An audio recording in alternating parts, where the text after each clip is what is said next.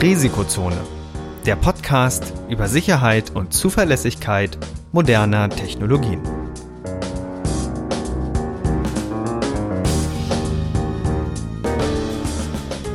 Heute mit Professor Dr. Andreas Noack und Viktor Gaske. Die im Podcast erwähnten Methoden und Werkzeuge für Angriffe dienen ausschließlich dem Bildungszweck zur Verbesserung der IT-Sicherheit. Es wird ausdrücklich angemerkt, dass unter anderem das Ausspähen und Abfangen von Daten sowie die Computersabotage strafbar sind.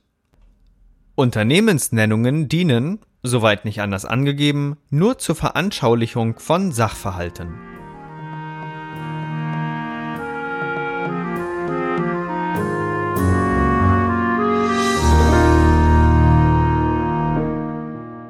Hallo und herzlich willkommen zur 34. Episode des Risikozone Podcasts. Heute mit den Themen CVSS erklärt, weitere Hintergründe zu Web Environment Integrity und ja, der Stopp des Vorschlags.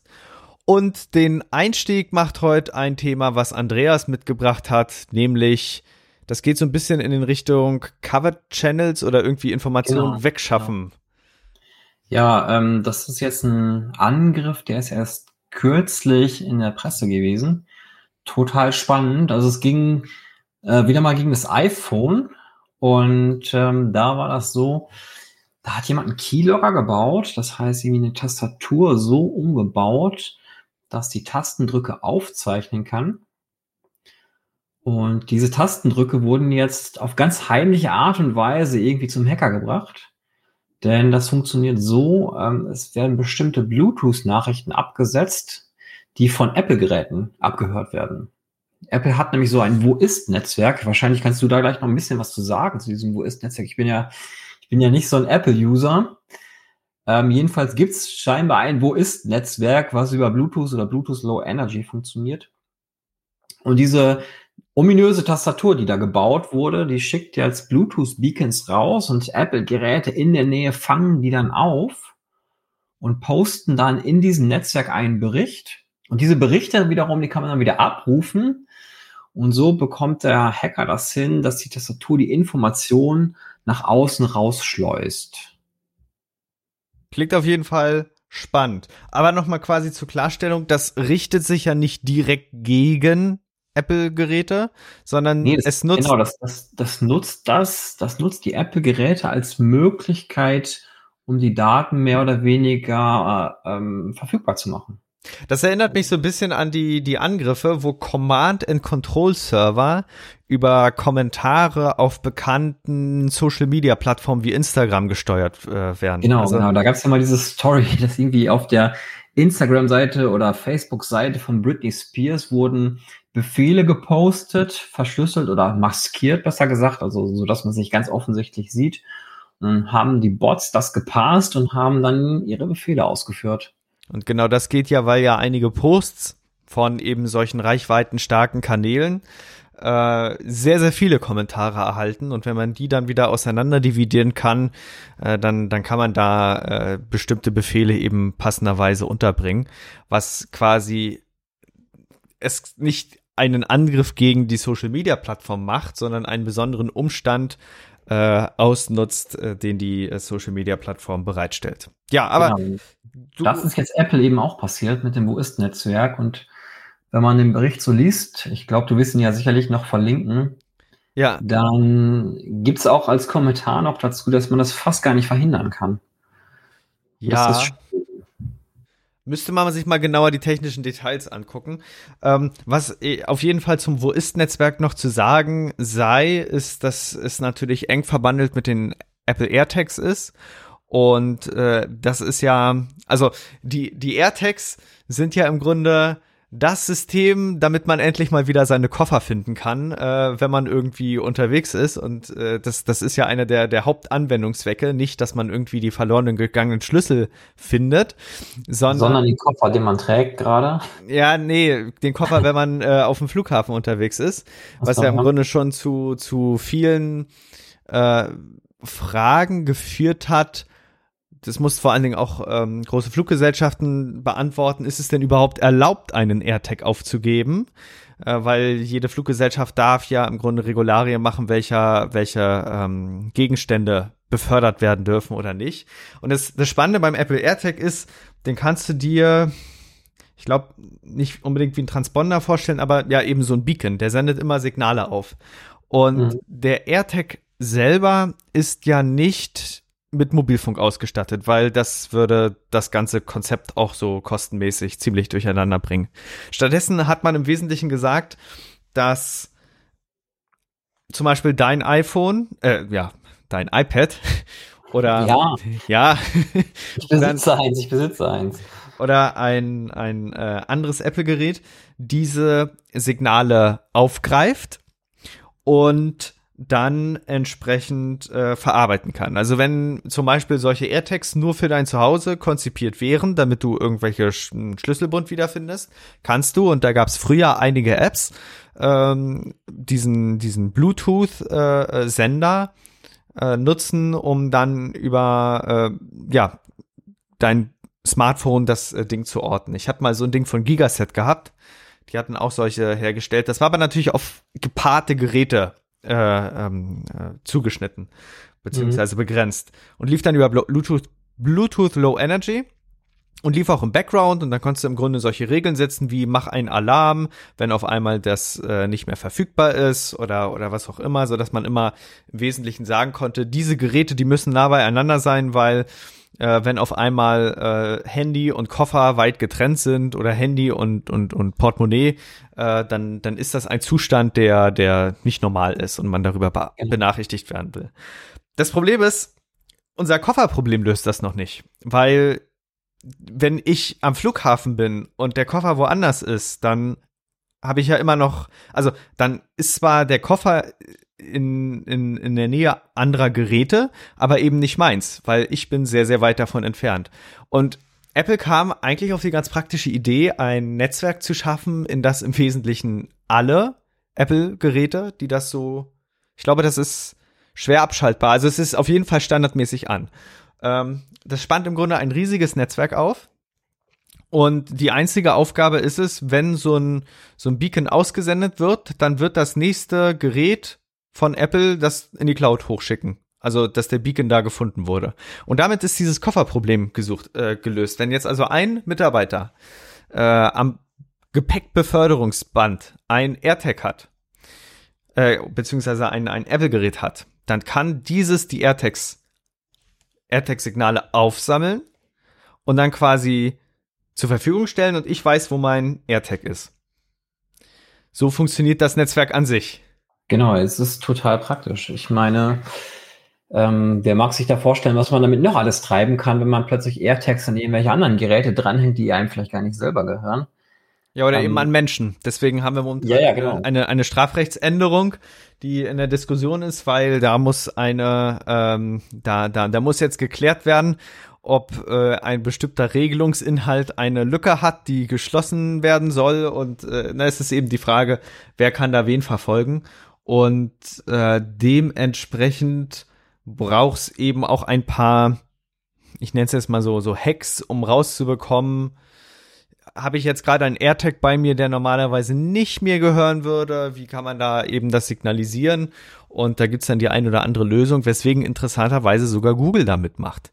Ähm, mhm. Google kann in der Frage dann äh, oder die versuchen Lösungen zu erarbeiten, dass auch dann AirTags erkannt werden können und äh, entsprechender Alarm dann ausgegeben werden kann. Und dass man natürlich über so ein Netzwerk entsprechend ähm, alternative Informationen rausschleusen kann. Das verwundert jetzt irgendwie natürlich nee, nicht. Genau, das ist, das ist irgendwie so systemimmanent. Ja. Ja, insgesamt äh, ist die Thematik schwer verdaulich. Also ich habe jetzt keine Ahnung, wie verdaulich so ein AirTag ist, ob man die auch Menschen füttern kann, aber das würde ja vielleicht für die Kinder gar nicht so eine schlechte Idee sein, dass man die immer orten kann. Oh, jetzt ähm, muss ich wieder den Disclaimer erweitern. Also ja, äh, ja. natürlich ja, sorry, das, das nicht als Anleitung betrachten. Das war nur informativ, wissenschaftlich. Und äh, mein, mein Kopf macht gerade wieder Dinge. das ist, äh, aber dafür sind, glaube ich, die, die äh, ich, äh, Dinger auch mit entsprechender Größe ausgestattet. Also die sind ja, die sind ja schon riesig, aber deswegen sollte man die auch unbedingt festmachen. Ne? Mhm. Also die passen, passen nicht in Überraschungsei rein oder so. Nee, nee, nee, die sind schon größer. Ah, ist aber doch schwierig. Also auf jeden Fall nicht rumliegen lassen. Hauptsache, die sind nicht ein bisschen lecker. Das wäre echt doof. das ist, also ich habe die Tage gerade wieder ein Foto, ein Meme gesehen, leuchtende Katze und im Wesentlichen der, der, der Hinweis, äh, das wird eine sehr teure Tierarztrechnung, weil sie die Lichterkäste aufgefuttert hat und jetzt leuchtet. Das ja. ist, äh, ja. Aber das, das ist der andere Teil von IT-Sicherheit. Also so, so die, glaub, bei die Halloween ist das ja auch gar nicht so, so unpraktisch, wenn man eine leuchtende Katze hat. Ja, oder ist es wie in diesem Spiel? Äh, eine Quest wartet auf dich. Mhm. ja. Ja, also ähm, AirTags, interessantes Netzwerk. Äh, natürlich mu muss man auch wissen, also damit dieses ganze Netzwerk funktioniert, müssen natürlich ein paar Grundannahmen getroffen werden. Zum Beispiel äh, können äh, iPhones auch dann AirTag oder Find My Signale aussenden, wenn sie ausgeschaltet sind. Weil äh, ist so. Aber da, da ist ja auch ein Hinweis, wenn man zum Beispiel sein Telefon ausschaltet. Ähm, und dass natürlich sich immer sowas zum Ausschleusen benutzt, ist, ist ein interessantes Feld, weil natürlich nicht jeder, also viele haben mittlerweile verstanden, dass WLAN ein zu überwachendes System ist, wo man dann eben gucken muss, dass nicht Daten ausgeschleust werden sollen. Äh, jetzt kommt eben Bluetooth hinzu und dann vielleicht noch irgendwann die, die 800er äh, ähm, Bänder. Also diese, diese Covered Channels ist immer eine schwierige Geschichte. Ja. Wenn man irgendwie Daten ausschleusen will. Äh, das hat mich aber tatsächlich ein bisschen schockiert dass die Geräte auch funken, wenn man denen zum Beispiel sagt, funk nicht. Ne? Also gehen in, den, gehen in den Flugmodus, dass die Geräte dann einfach fröhlich weiter funken, so nach dem Motto, ja, ich tue so, als würde ich aufhören zu funken, aber du kannst das ja sowieso kaum feststellen. Also mache ich einfach weiter. Ähm, das ist natürlich. Naja, die, die Frage ist ja, es heißt ja Flugmodus. Und wenn die ICAO entsprechende Regularien getroffen hat, dass bestimmte Dinge beim Flugmodus immer noch weitersenden dürfen, dann gilt ja dies, äh, das, das Requirement des äh, Flugmoduses als erfüllt. Ne? Es ja. gibt ja keinen Don't-Send-Modus, immer Flugmodus. Ja, da gibt's wahrscheinlich spezielle Normen für, die dann sowas dann trotzdem noch erlauben. Ähm, trotzdem ist es kontraintuitiv. Ja, aber das, das ist ja ähnlich wie die Geschichte. Ich hatte jetzt auch mal mit einem äh, ähm, anderen ITler gesprochen, der im Wesentlichen gesagt hat, ich konnte es nicht nachprüfen, weil ich so ein altes Telefon nicht mehr habe. Äh, früher bei den ganz alten Nokia-Telefonen, wenn du dir einen Wecker gestellt hast und das Nokia-Handy dann ausgemacht hast, es hat dich immer noch benachrichtigt. Das heißt, das ausgeschaltete Telefon war noch nie komplett aus. Ja, es konnte immer, mhm. früher war es eben die Realtime-Clock, die gesetzt wurde, dass das dann wieder anspringt, aber äh, mit dem Umstand, dass die, die Telefone komplett aus sind, das, das ist im Grunde Utopie. Ne? Kennen wir auch von unserem normalen Rechner. Die Realtime-Clock ist ja, also es läuft ja immer noch äh, durch die Knopfzelle das, das System weiter. Und das ist vielleicht auch für Linux-Nutzer eine, vielleicht eine spannende Sache. Man kann ja die Realtime-Clock konfigurieren. Das heißt, du kannst im Grunde sagen, wir fahren jetzt den Rechner komplett runter, aber setzen davor, dass er um 3 Uhr starten soll und dann geht er auch um 3 Uhr an. Ja. Ja, das mit den Handys ist schon so eine Sache, ne? Ähm, wenn man das weiß, dann kann man halt viel, viel besser schlafen. Ja. man weiß, dass die Dinger nie aus, aus sind. Ja, ja. Das ist, äh, da, da brauchst du dann irgendwann deinen vollständig isolierten Raum. Vor allen Dingen, wenn du natürlich auch Messungen durchführst. Mhm. Ja. Und ja, deswegen ist das in diesen ganzen Gangsterfilmen auch so, wenn die dann auf der Flucht sind, dann schmeißen die auch immer das komplette Telefon weg und der, der Hauptdarsteller guckt dann auch mal so böse, warum hast du mein Telefon weggeworfen? Ja, es hat schon seine Gründe. Ja. Und dann kommen irgendwann andere Methoden raus, wie man da Menschen ja, orten kann, so wie biologische Organismen. Naja, aber das würde im Wesentlichen zu weit führen. Also, was, was können wir feststellen? Äh, es gibt interessante Channels, um, um quasi äh, Informationen rauszuschleusen. Das geht quasi jetzt auch so mit äh, Keyloggern. Der Keylogger, das ist ja im Grunde das böse Instrument, was aber nichts mit dem, mit dem Find My Netzwerk erst an sich erstmal zu tun hat. Aber äh, zum Rausschleusen der Informationen äh, hat man ja mehrere Varianten. Entweder speichert man es oder man schickt es über Mobilfunk raus oder WLAN und das ist alles so dermaßen auffällig, dass äh, der Forscher jetzt im Grunde erarbeitet hat, dass man das auch über dieses Find My-Netzwerk, was auf Bluetooth aufsetzt, bauen kann. Jo. Zweite Nachricht von heute, die habe ich ein bisschen mitgebracht und die geht, äh, die schließt an Risikozone 27 an und das ist im Grunde auch mal eine gute Nachricht. Web Environment Integrity ist Geschichte.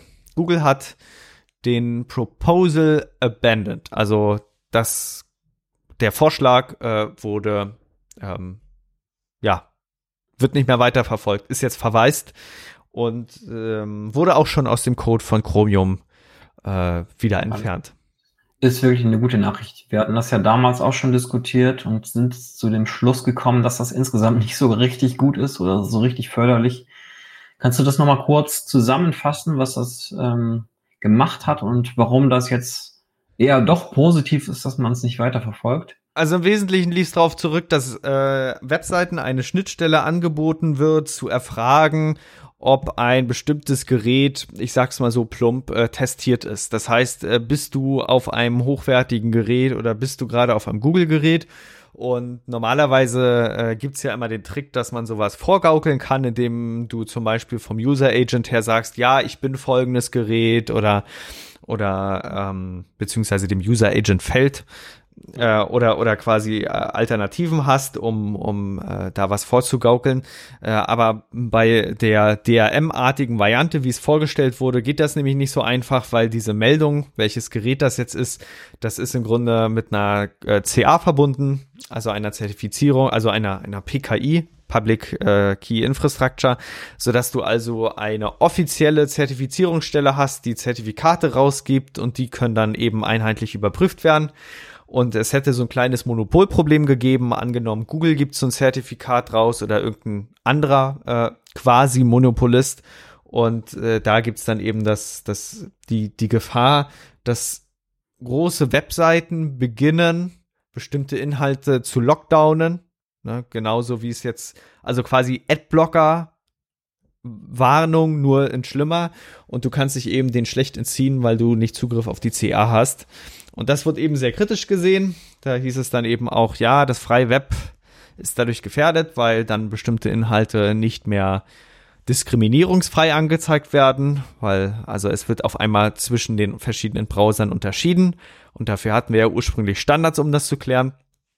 Und dieser ganze Ansatz, der hat im Grunde so viel negative ähm, Resonanz auf sich gezogen, dass das jetzt im Wesentlichen in der Form aktuell nicht weiterverfolgt wird. Mhm. Aber Aufgeschoben heißt ja nicht aufgehoben. Ja, das ähm, habe ich auch gerade überlegt. Das ist jetzt irgendwo im Giftschrank verschwunden, aber vielleicht wird es ja nochmal rausgekramt. Ja, also in der Abkündigungsmeldung, ich muss die nochmal kurz aufrufen, die ist auch sehr still natürlich vonstatten gegangen. Das kannst du dir ja vorstellen.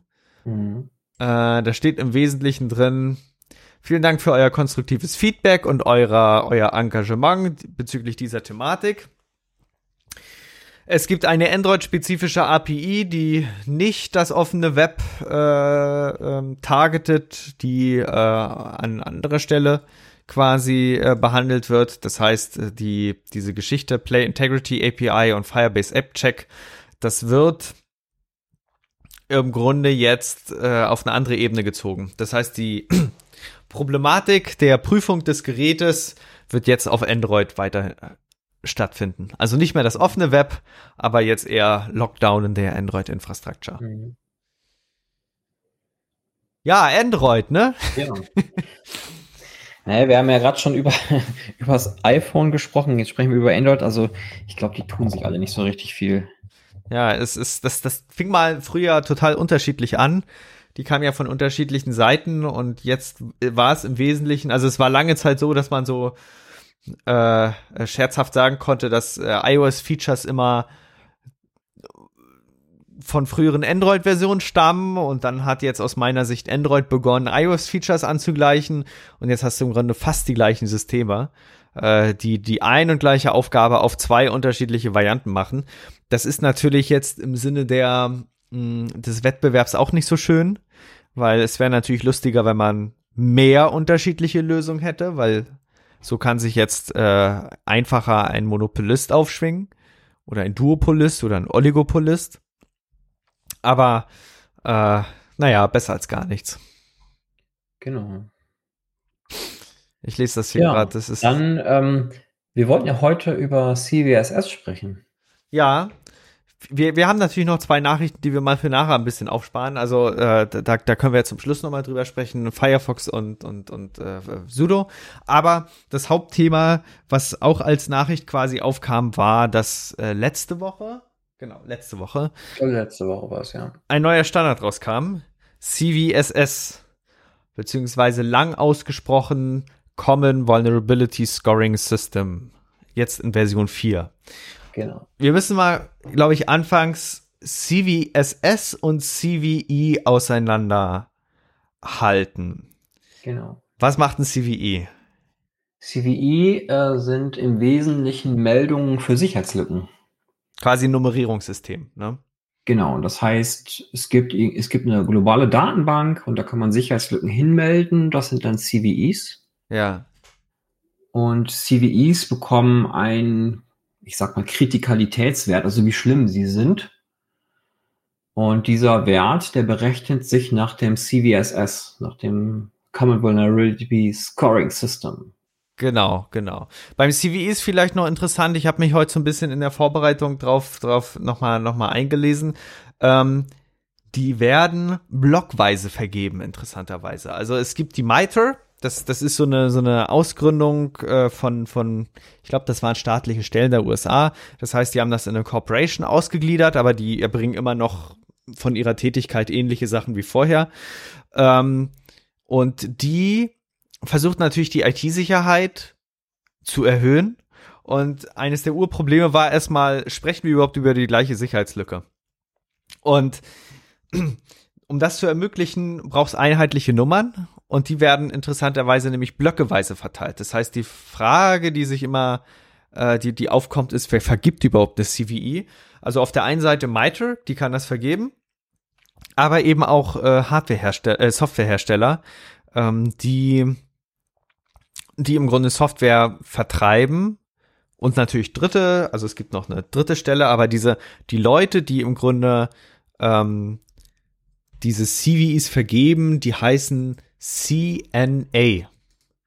Und diese CNAs, die können sich diese Nummern blockweise holen, sodass du also die weißt, ob wenn jetzt sowas aufsteigend ist, ne, dass das im Grunde, ja, du hast die erste Lücke in dem Jahr gefunden, das passt nicht, du kannst dir die blockweise erst holen und dann später zuweisen. Also CVEs sind immer nur dazu gedacht, damit wir quasi über das Gleiche reden. Und ähm, CVSS bringt im Grunde da noch ein kleines Stück Scoring rein, wie schlimm die Lücke ist. Hm, ich finde das mit dem Blockweisen aber tatsächlich gut, weil ähm, ich glaube, wenn man einen Wettbewerb um die kleinste Nummer daraus machen würde, dann würden Dinge passieren, die man eigentlich gar nicht beabsichtigt hat. Und zwar, dass man mit voller Kraft versucht, irgendeine Sicherheitslücke zu finden und damit man die erste Zahl des Jahres bekommt oder sowas. Ja, und, ja. Äh, da es blockweise geschieht, gibt es diesen Wettbewerb nicht und ich glaube, das ist eher positiv. Ja, ja, ja, klar, auf jeden Fall. Also auch, auch bei CV, also CVEs haben ja an sich schon genug eigene Probleme. Also die Frage, die sich zuerst stellt, ist, reden wir, also es kann manchmal passieren, dass äh, zweimal unabhängig die gleiche CVE, also die gleiche Sicherheitslücke gefunden wird und die CVEs, also du zwei CVEs hast. Und dann ist eben die Frage, lässt man da zwei Nummern gelten oder führt man die zusammen? Da gibt's dann eben auch Methoden. Dann äh, gab es lange Zeit eine, eine, Herausforderung in der Anfangsphase, weil CVEs äh, gibt es schon seit 1999, äh, dass, dass man nie vorgesehen hat, dass so viele Nummern pro Jahr vergeben werden. Mhm. Also, dass es mehr als 10.000 gibt. Und ähm, also, es ist alleine eine Kunst für sich, diese Nummern zu parsen oder, oder geschweige denn eben korrekt zu verarbeiten. Und das macht es eben so schwierig. Und wenn wir wenigstens einmal über die gleiche Sicherheitslücke reden, dann können wir wenigstens auch so ein bisschen darüber reden, wie, ähm, ja, wie schwer denn die Lücken sind. Also so ein bisschen wie eine Art, wenn jetzt eine Sicherheitslücke reinkommt, CVE, dann wollen wir im Grunde den CVSS wissen. Und der ist im Grunde für uns wie eine Art Wettervorhersage. Mhm. So. Und ähm, da können wir im Grunde versuchen rauszubekommen, wie schwer denn nun das, das Gewitter der Sicherheitslücke ist, ähm, die da uns erwartet. Und dieser CVSS-Score ist eine Zahl zwischen 0 und 10, wobei 0 bedeutet, dass die Gefahr sehr minimal ist und 10, dass die Gefahr sehr hoch ist. Und äh, man kann so ein bisschen, bisschen eher verstehen, also je höher die Zahl ist, desto schlechter ist die Wettervorhersage, desto eher muss man patchen. Ne? Und ähm, für, für IT-Systemadministratoren ist das, glaube ich, am ehesten vorstellbar, wenn man, wenn man jetzt im Grunde die, die ähm, zu erwartenden Lücken sieht und einschätzen will, wie schnell muss ich jetzt im Grunde alles stehen und liegen lassen und alles einspielen. Ähm, und äh, da helfen eben die Scores. Und wir, wir können zum Beispiel mal durchgehen, was würde passieren oder wie würdest du es einschätzen, wenn auf einmal eine Sicherheitslücke einen CVSS-Score von 9,0 hat? Ja, ich glaube, dann ist es angesagt, tatsächlich schnell zu handeln. Was würde passieren, wenn du eine 3,5 hast? Ich glaube, bei einer 3,5 würde man vielleicht noch gemütlich zu Ende frühstücken und im Laufe des Tages oder des Monats dann den Patch einspielen. Ähm, das heißt, das ist dann ein bisschen geringer, aber man sollte sich trotzdem darum kümmern. Man sollte sich um alle Sicherheitslücken kümmern, natürlich. Klar. Aber wahrscheinlich ist es dann nicht angesagt, ähm, ich sag mal sofort, den kompletten Netzwerkstecker zu ziehen, alles runterzufahren, bis die Lücke gepatcht ist, bevor man alles wieder in Betrieb nimmt. Ja, weil das, das ist tatsächlich eine spannende Frage, die du, oder einen spannenden Aspekt, den du anbringst. Nicht sie, also, wenn man im Grunde ein riesiges System hat und natürlich sehr IT-Security äh, orientiert ist, dann hast du ja im Grunde mehr oder weniger die Regel, wir kriegen alles gepatcht innerhalb von drei Stunden oder so. Das, mhm. das, das wäre schon da. Da wären Unternehmen sehr, sehr weit, wenn es das hinbekommt. Ähm, aber jede Sicherheitslücke ist ja immer mit, also jede, jeder Patch ist mit Risiken verbunden. Du musst die Systeme kurzzeitig down nehmen. Du musst eventuell beachten, dass alles zusammenbrechen kann. Es kann auf einmal heißen, äh, ja, hier gibt's äh, äh, Störungen oder Nutzer äh, haben auf einmal Probleme, weil der Patch eingespielt wurde. Oder eben, es gibt noch gar kein Patch und genau, du musst. Das wollte ich auch sagen. Ne? Also es heißt ja nicht nur, weil es ein CVE gibt, dass es auch ein Patch dafür gibt für dieses Problem. Und es kann durchaus passieren, dass die einzige Lösung, dieses Problem zu lösen, ist, du musst das System abschalten. Ja, das ist natürlich das Ärgerliche. Und so ein CVSS, der hilft uns so ein bisschen damit zu bestimmen, wie sehr müssen wir abschalten. Und ähm, beziehungsweise wie, wie, wie müssen wir es oder, oder wie dringend müssen wir es abschalten. Und wenn man natürlich den Score hört, dann äh, stellt sich natürlich die Frage, ja, wie, wie, wie kommen die auf die Zahl? Ne? Mhm.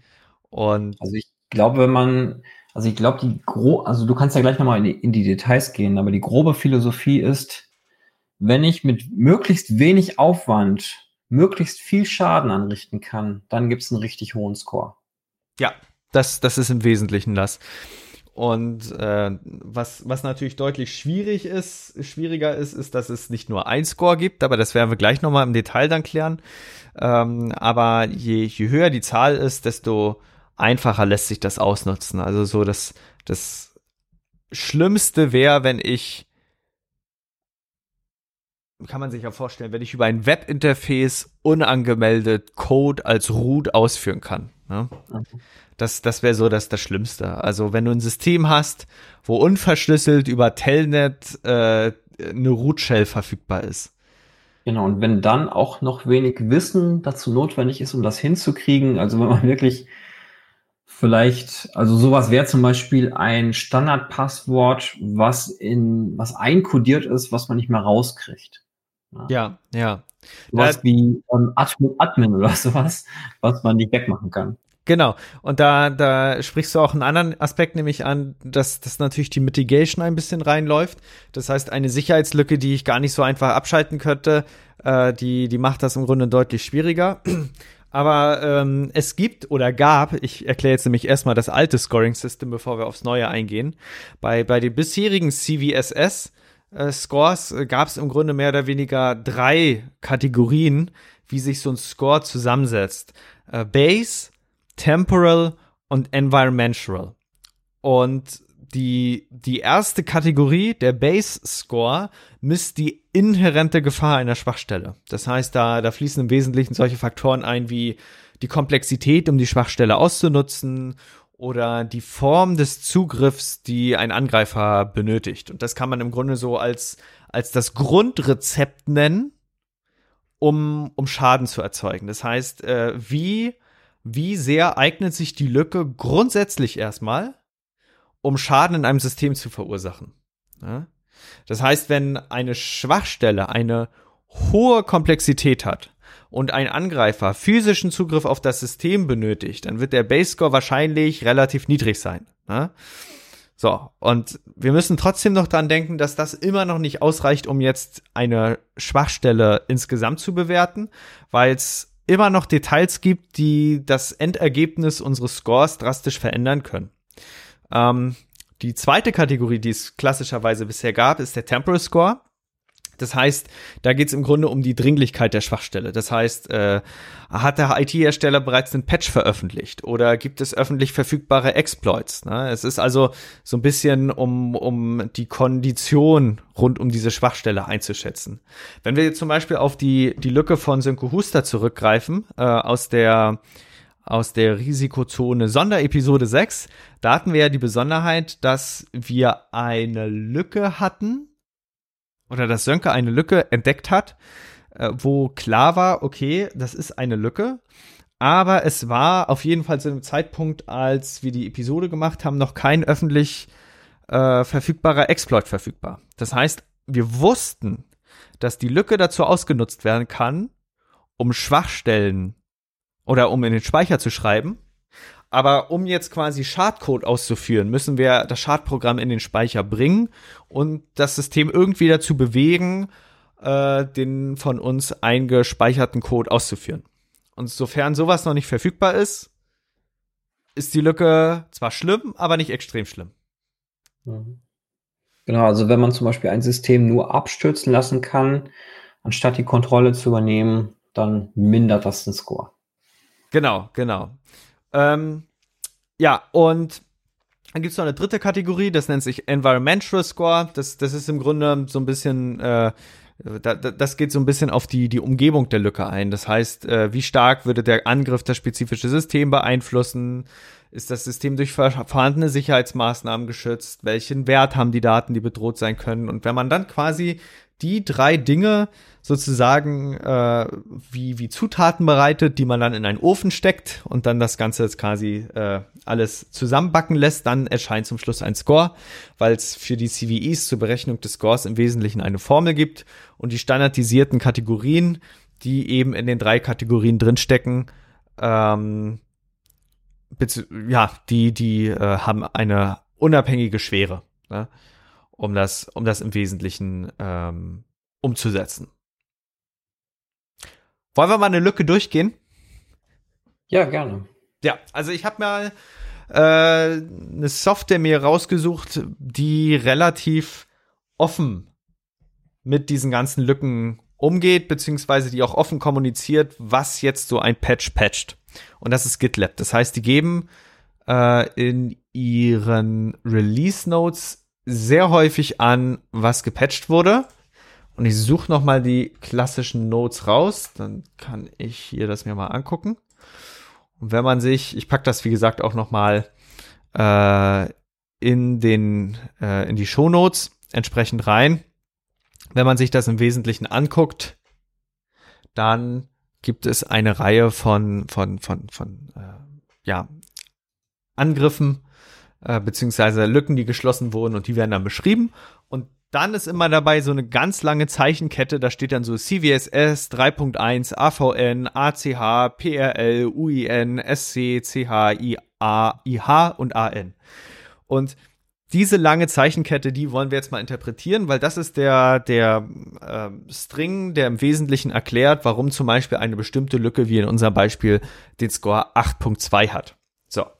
Und äh, die äh, Lücke, die wir jetzt im Wesentlichen hier mal haben, heißt Attacker can add other projects policy bot as members to their own project and use that bot to trigger pipelines in victims project. Und das ist eine Lücke, die die war jetzt, äh, die wird jetzt mit einem aktuellen GitLab Update geschlossen. Und der Score, der beschreibt im Wesentlichen, wie das äh, zustande kommt. So, also das Ding hat eine Punktzahl von 8,2. Das ist eine ziemlich hohe Punktzahl und signalisiert, dass so eine Schwachstelle sofortige Aufmerksamkeit erfordert. Und äh, wichtig für uns ist, dass wir unbedingt das Ding abschwächen müssen. Ja, das heißt, von der im, im, Wettervergleich, das ist eine Sturmflutwarnung. So. Mhm. Was macht die Schwachstelle so dringend? Also das erste, was wir in diesem String sehen, ist AV Doppelpunkt N. Das bedeutet, der Attack-Vektor heißt Network. Es gibt unterschiedliche Stufen, was so ein Attackierungsvektor sein kann. Einer wäre zum Beispiel Physical. Das bedeutet, ich muss vor Ort sein am System, um es attackieren zu können. Wenn Network vorliegt, dann äh, geht das übers Netzwerk. So, das ist natürlich immer ärgerlicher, weil da braucht es keinen physischen Zugriff. So. Genau, das ist wohl das Schlimmste, was man so haben kann. Ja. Der nächste Wert ACH bedeutet, dass die Lücke eine hohe Komplexität aufweist, sie auszunutzen. Also sie ist nicht ganz einfach auszunutzen. Das ist ja grundsätzlich erstmal positiv, ne? Genau, das, das mindert also den Score. Ja. Der Wert PR Doppelpunkt L zeigt, dass die Lücke ein gewisses Privileg benötigt, dieses aber niedrig ist. Also hier ist zum Beispiel zu unterscheiden, kann die Lücke nur mit Adminrechten ausgenutzt werden. Die sind ja sowieso mhm. ein bisschen schwieriger zu erlangen. Aber wenn es mit Nutzerrechten ist, dann ist immer schwierig. Dann gibt es eine Frage, wird Benutzerinteraktion benötigt? Wenn nicht, dann ist die Schwere schlimmer. So, kann die Komponente andere Komponenten gefährden? Ist auch immer eine Frage. Ne? Und die letzte Frage, was für ein Schaden kann angerichtet werden? Wird Vertraulichkeit verletzt? Wird Integrität verletzt? Oder wird die Verfügbarkeit verletzt? Und wenn da zugestimmt werden kann, ähm, dann, dann haben wir es mit einer relativ schweren Lücke zu tun. Ganz genau. Also es folgen dann auf jeden Fall noch ein paar weitere, die ähm, das noch etwas genauer beschreiben wie man ähm, die, wie man den Score berechnet und ja, vielleicht maximal die Kategorien nennen, oder? Genau. Also grundsätzlich, äh, da ist erstmal zu sagen, ähm, dass es so einen schönen Rechner dafür gibt. Den packen wir, wie gesagt, auch in die Shownotes, wo im Wesentlichen bestimmt werden kann, äh, wie, wie kommen wir jetzt quasi auf die, auf die äh, äh Lücke rauf, beziehungsweise wie kommen wir auf den Wert. Und äh, ich habe im Wesentlichen ein paar Faktoren gerade anhand dieser praktischen Lücke beschrieben, die das so ein bisschen verdeutlichen. Und die eine Neuerung von dieser neuen Version des, des äh, Scoring Systems ähm, umfasst zum Beispiel die Unterscheidung, ähm, ob ein vulnerables System oder ein äh, angeschlossenes System äh, gefährdet werden kann. Das heißt, äh, man, man hat zum Beispiel in der Regel es mit einem vulnerablen System zu tun, wenn man zum Beispiel eine virtuelle Maschine hat, die gehackt werden kann. Ne? Aber wenn dadurch, durch eine Lücke im, im Hypervisor davon das Host-System betroffen ist, dann ist das das Subsequence-System, äh, sodass da möglicherweise Daten abgegriffen werden können. Mhm. Naja, und diese ganzen Kategorien, das äh, könnt ihr euch mal in, in aller Detailweite äh, quasi ähm, bei, bei Gelegenheit da nochmal anschauen, weil es auch im Wesentlichen darauf hinausläuft, ähm, dass man sich, dass man eine Lücke, also dass man diese Kategorien an sich bewerten muss. Ähm, und ja, das sei grundsätzlich erstmal zum CVSS gesagt. Das heißt, was nehmen wir daraus mit?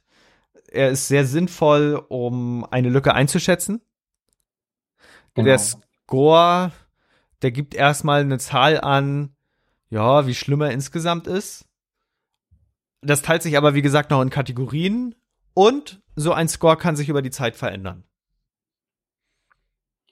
Und man muss ganz genau gucken, nach welchem Scoring-System oder in welcher Version des Scoring-Systems das Score vergeben wurde, weil natürlich unterscheidet sich ein 9.0 mit Version 4.0 von einem 9.0 mit Version 3.0. Genau, genau. Das, das sei, wie gesagt, da auch noch zu sagen. Genau, das ist das Schlimme für die Admins, die müssen jetzt nämlich lernen, ähm, inwiefern sich das verschoben hat. Ich glaube, so über, grob über den Daumen sollte es ungefähr in die gleiche, ja, ja. Die gleiche ähm, Kategorie laufen, aber ja. das heißt, die Admins, die hauptberuflich wirklich ihre Systeme fixen und patchen und updaten, die sollten sich das nochmal ganz genau ansehen. Ja, ich habe es gerade schon so ein bisschen erwähnt. Ich habe ja die, die alte Version des CVSS gerade erklärt, weil man das an praktischen Beispielen am ehesten umsetzen kann. Es gibt ja jetzt Version 4.0, die letzte Woche rauskam. Und da gibt's ein paar Veränderungen erstmal in der Namensgebung. Also ich hatte ja gerade schon gesagt, dass der CVSS-Score sich über die Zeit ändern kann. Das stimmt, wie gesagt, nur so ein bisschen zum Teil. Also wir müssen uns fragen, welcher CVSS-Score, weil es mehrere gibt. Es gibt ja einerseits diesen Base-Score, wie ich ja gerade schon äh, erwähnt habe. Das ist so die, die inher das inhärente Risiko der Lücke. Und dieser Score ändert sich nicht, weil die Lücke bleibt ja immer die gleiche. Das heißt, ähm, die wird auch in der Regel bei Sicherheitslücken immer nur ausgewiesen. Da reden wir vom CVSS Base Score, äh, weil sonst ja immer alles aktualisiert werden müsste. CVSS 4.0 sagt jetzt, dass dieses Ding einen neuen Namen hat. CVSS B. Das ist die neue Nomenklatur für die Bezeichnung dieser unterschiedlichen Scores. Wenn wir jetzt noch die Umgebungsfaktoren einlaufen lassen, das heißt, wie viel Schaden so ein Ding anrichten kann, dann ist das CVSS BE. Wenn wir die aktuelle Re Relevanz des, ähm, des Bedrohungsgebahns einfließen lassen, das was früher Temporal hieß, jetzt heißt es ja Threat, dann heißt das Ganze CVSS BT. Und wenn wir alles einlaufen lassen, ja, wen wundert's, CVSS BTE oder BTE. Ja, und ansonsten gibt's noch ein paar Verschiebungen. Ich habe es ja gerade erwähnt. Ähm, auf der einen Seite äh, gibt, können jetzt gekoppelte Systeme eingebunden werden, dass im Grunde Subsequent Systems äh, eine, eine eigene Risikoanalyse erhalten. Aber ja, ähm, im Wesentlichen bleibt das die, die eigentliche Bewertung und der Zweck dieses äh, Konzepts gleich. Genau. Ja, deswegen hat das auch nicht zum wahnsinnigen Aufschrei geführt, ne, dass jetzt ein neues Scoring-System eingeführt wurde. Aber man muss sich natürlich den aktuellen Gegebenheiten anpassen und genauer werden und das erfüllt das System. Das auf jeden Fall.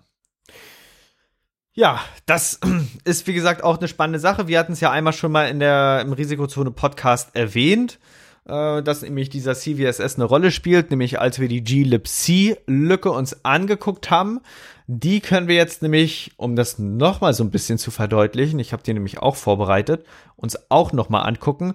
Die hatte nämlich einen Score von 7.8, 7,8, hohe Dringlichkeit, aber eben nicht äh, landunter. Und ähm, da war zum Beispiel der Unterschied, dass der Angriff für die glibc-Lücke lokal erfolgen musste. Das heißt, der, der Angreifer musste schon auf dem Zielsystem sein. Die Zugriffskomplexität, die war leider gering, so dass es äh, äh, besorgniserregend war, weil das leicht ausgeführt werden kann. Und es brauchte geringe Privilegien und keine Benutzerinteraktion. Man konnte zwar den Scope nicht wechseln, aber ähm, der Angriff konnte Auswirkungen auf Vertraulichkeit, Integrität und Verfügbarkeit haben. Und das hat äh, das, den, den Score dann wieder gesteigert, weswegen das eine ernste Sicherheitslücke wurde. Das heißt, es ist immer eine wesentliche Entscheidung, okay, was kann durch diese Sicherheitslücke passieren und wie kann sie angegriffen werden. Genau. Ja.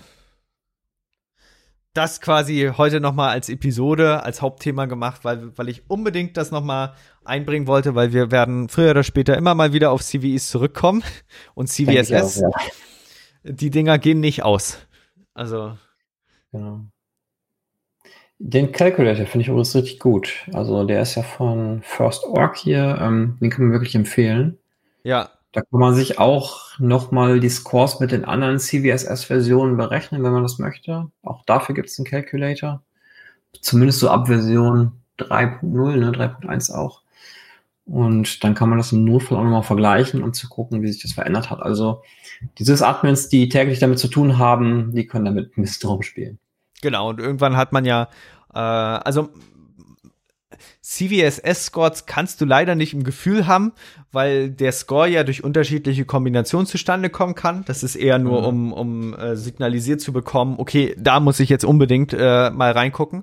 Aber ansonsten, also wenn wir gute Software hätten, ne? Und jetzt, jetzt kommen wir nochmal zum, zu, zum, zum Schluss dieser Thematik zu einer kleinen Kritik. Wenn wir gute Software hätten, die auch nur das tut, was sie soll, dann habe ich ja eigentlich die Chance, die Update-Entscheidung anhand des Changelogs zu treffen. Weißt du, wir sagen ja leider immer, updatet immer. So, ja, jetzt gibt's leider Updates, die bringen neue Features mit. Und da musst du dann, um die Sicherheitslücken schließen zu können, neue Funktionalität akzeptieren, auch wenn dir das vielleicht nicht passt. Mhm. Oder Updates, die Breaking Changes machen. Ja. Wo man dann mit seinen alten Stammdaten nicht mehr arbeiten kann. Genau. Jetzt gibt es natürlich eine Gegenbewegung, so ein bisschen die EU-Regulierung, die im Wesentlichen sagt, ja, wenn ein Hersteller Software rausbringt, dann muss dieser Sicherheitsupdates als solche für die nächsten so und so viele Jahre bereitstellen. So, hm. jetzt gibt es natürlich das Problem, äh, dass diese Anforderung im Wesentlichen sagt, du musst Feature-Updates und Sicherheitsupdates teilen können. Aber jetzt guck dir das mal in der heutigen Welt an. Äh, auf der einen Seite, es ist im Markt gar kein Wille da, dies zu tun, weil das natürlich mit riesigen Kosten ähm, verbunden ist. Aber äh, naja, es ist auch, es ist auch kostenmäßig gar nicht darstellbar. Stell dir vor, du hast ganz viele Versionen einer Software, die du rausbringst. Und für jede Version darfst du alle Security-Sachen backporten vor allen Dingen, wenn du dann noch Unterversionen hast, etc., das muss ja grauenhaft sein. Also das, das, deswegen werden wir auf, auf absehbare Zeit damit nicht rechnen können, dass äh, Feature-Updates von Security-Updates geteilt werden, äh, eben weil vieles eben fast evolving ist. Also das, das kriegen wir nicht mal im Linux-Kernel hin. Zum Beispiel eine Sicherheitslücke als solche. Na, was ist eine Sicherheitslücke? Ist es vielleicht doch nur ein Bug? Das, das ist ja eine bis heute nicht geklärte ähm, äh, äh, Thematik. Ne? Also äh, ein Fehler beim Iterieren durch eine Schleife kann heute noch als Bug gesehen werden und morgen sich äh, als ja, wir haben gerade eine Sicherheitslücke geschlossen, outen, weil auf einmal rauskommt, dass diese, diese Schleife für was ganz Wichtiges zuständig war. Ja, manchmal ist es ja auch so, dass eine Sicherheitslücke erst dann wirklich kritisch wird, wenn man zu dieser Sicherheitslücke Zugriff bekommt über andere Sicherheitslücken. Ja, ja, ja. Die vielleicht später entdeckt werden. Und dann kann die Kombination von solchen Sicherheitslücken ganz schön für Ärger sorgen, natürlich. Ja. Am einfachsten hat es ja, wie gesagt, immer der Angreifer. Er muss ja nur einen Weg finden, während der Verteidiger alle möglichen Wege verhindern muss. Das heißt, mhm. äh, da gibt es immer eine Asymmetrie, äh, dass, dass es da quasi einen gewissen Vorteil gibt. So, ich wollte gerade hier noch was raussuchen.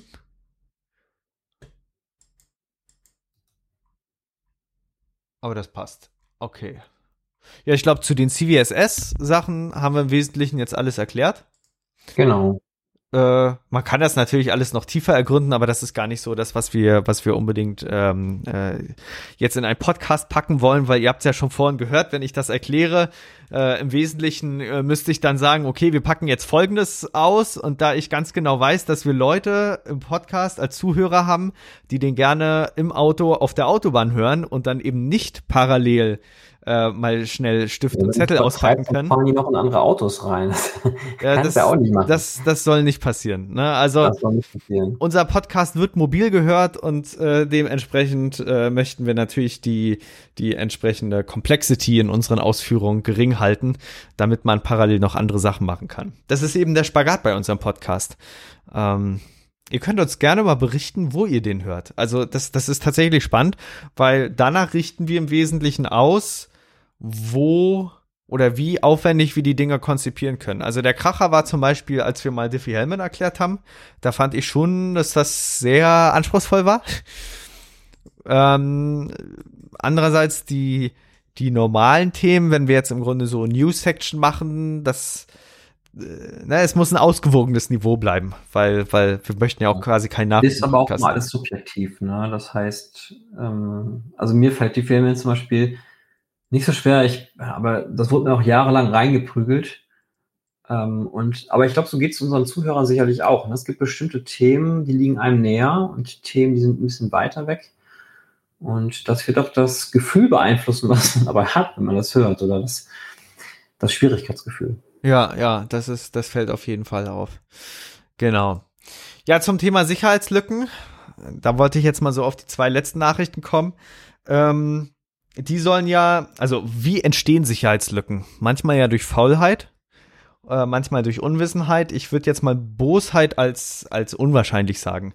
Aber da ja im Grunde diese Unwissenheit, speziell in C, zu Sicherheitslücken führen kann, gibt es viele Bestrebungen, ja, Rust und ähnliche, ich nenne es jetzt mal in Anführungszeichen, sichere Programmiersprachen zu etablieren.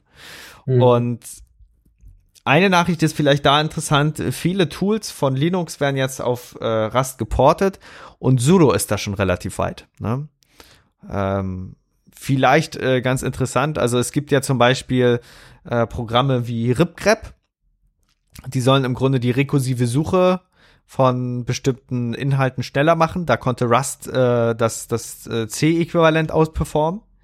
Und ähm, ja, sudo soll jetzt dadurch verbessert werden, dass, dass die gleiche Funktionalität durch äh, ja, die ähm, Rust-Implementierung dann erreicht wird. Und die zweite Nachricht, die noch äh, war, äh, Firefox steigt von Mercurial auf Git um.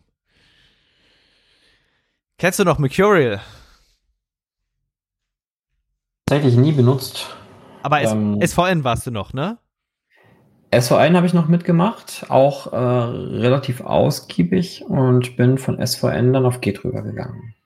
Das ist spannend. Hast du noch die SourceForge-Zeit erlebt? Ja, natürlich. Ich bin ja schon super alt.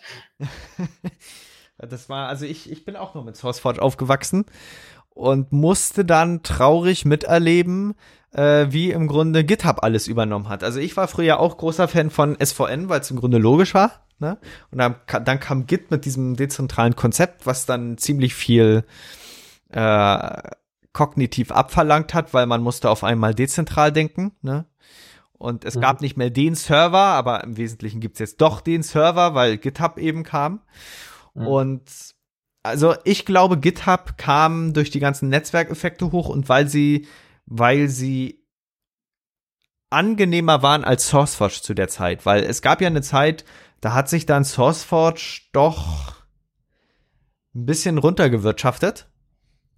Mhm. Und es wurde immer mehr Werbung sichtbar und da kam auf einmal GitHub, keine Werbung, shiny Interface und das hat viele Leute wahrscheinlich angezogen und da war dann auch das Tool egal, weil der, der Unterschied zwischen Mercurial und Git ist, dass die zwar relativ ähnlich sind und, und ja, von den Arbeitsweisen ist es auch ähnlich, aber die, das Command-Line-Interface von äh, Mercurial, das ist eindeutig ein bisschen zugänglicher, äh, weil du das zum Beispiel an Kommandos siehst, wenn du jetzt ein Git-Repository hast und Inhalte aus dem Repository entfernen möchtest, aber noch das lokale Äquivalent behalten möchtest, dann gibt es in Mercurial dafür das Kommando forget und unter Git musst du sagen git rm minus minus cached. Und das, das, ja. das, das, das kannst du niemandem erklären. Also so Git. Also ich, ich gebe ich gebe zu, ne, wenn ich solche Spezialsachen mache, dann muss ich sie auch immer nachlesen. Bei Git. Ja, aber ähm, das Problem ist, dass man es nachlesen muss. Also es gibt mhm. Kommando-Line, Command-Line-Interfaces, die sind eingängig, da, die, die sind völlig erwartbar. Und das Problem bei Git ist, dass viele Git-Internals an den Benutzer externalisiert werden, sodass dieser über die Git-Denke Bescheid wissen muss, um das Programm zu bedienen. Wenn das, äh, wenn das User-Interface sich nicht intuitiv bedienen lässt, dann ist es schlecht. Ja. Und das gilt sowohl für die Kommandozeile als auch für grafische Oberflächen. Das ist so mein Mantra. Ähm, so ist auch URH entstanden. Ja. Und ähm, das ist tatsächlich so, ja. Da, in dem Sinne, es geht nicht so gut. Ja, aber Git hat eben, Git, Git wird ja ursprünglich auch eher so als Werkzeug für einen Linux-Kernel entwickelt. äh, und, und ist natürlich weit darüber hinaus gewachsen. Mhm. Und das ist immer so ein bisschen schwierig, weil, also Git hat, glaube ich, gar nicht als Ziel gehabt, want to rule them all, sondern eher ähm, Probleme des Linux-Kernels lösen. Und das mhm. ist sehr, sehr, sehr groß geworden. Und ja. also das Lustigste bei Git ist wirklich das Kommando Checkout. Damit kannst du Branches wechseln, Branches anlegen, alte Versionen von Dateien überspielen und alles Mögliche noch tun. Du kannst in Text wechseln, was auch immer. Und jetzt ja. haben sie schon begonnen, neue Kommandos dafür einzuführen, zum Beispiel Git Switch und äh, äh, ähnliche. Ähm, aber ich glaube, wenn man das einmal komplex gelernt hat, dann, dann bleibt das drin. Genau. Ja, dann war es das schon wieder, glaube ich, für diese Episode, ne? Ja, wir haben eine ganze Stunde geredet, ne? Ich gucke mal auf die Uhr. Ja. ja ich glaube, das haben wir, ne? Ja, das, das, ist, das ist wieder eine große Episode. Alles klar. Ja, dann sagt uns mal Bescheid, über was wir demnächst mal so reden sollen. Gerne eine E-Mail info at risikozone.de genau. Und dann schauen wir, was wir draus machen können. Alles klar, haut rein. Jo, tschüss. Wir freuen uns, euch diesen Podcast heute präsentiert zu haben und sind natürlich gespannt auf euer Feedback, eure Fragen und eure Anregungen. Wenn ihr darüber hinaus Wünsche habt, welche Themen wir in den nächsten Folgen behandeln sollen, könnt ihr uns gerne eine E-Mail schicken an info@risikozone.de. Dieser Podcast ist jung, deswegen freuen wir uns umso mehr, wenn ihr uns unterstützt, indem ihr den Podcast auf Spotify, Apple Podcasts Google Podcasts, YouTube oder der Plattform oder dem Podcatcher eurer Wahl abonniert und uns auf Twitter at Risikozone folgt. Kommentiert, bewertet, sprecht über uns und erzählt es eurer Familie und euren Freunden. Für die Musik bedanken wir uns bei Jason Shaw von audionautics.com. Freut euch auch nächstes Mal wieder auf spannende Themen und interessante Einblicke. Weitere Informationen zum Podcast, den Episoden sowie den Show Notes könnt ihr jederzeit unter risikozone.de abrufen. Bis dahin wünschen wir euch eine wunderschöne und erfolgreiche Zeit. Auf Wiederhören.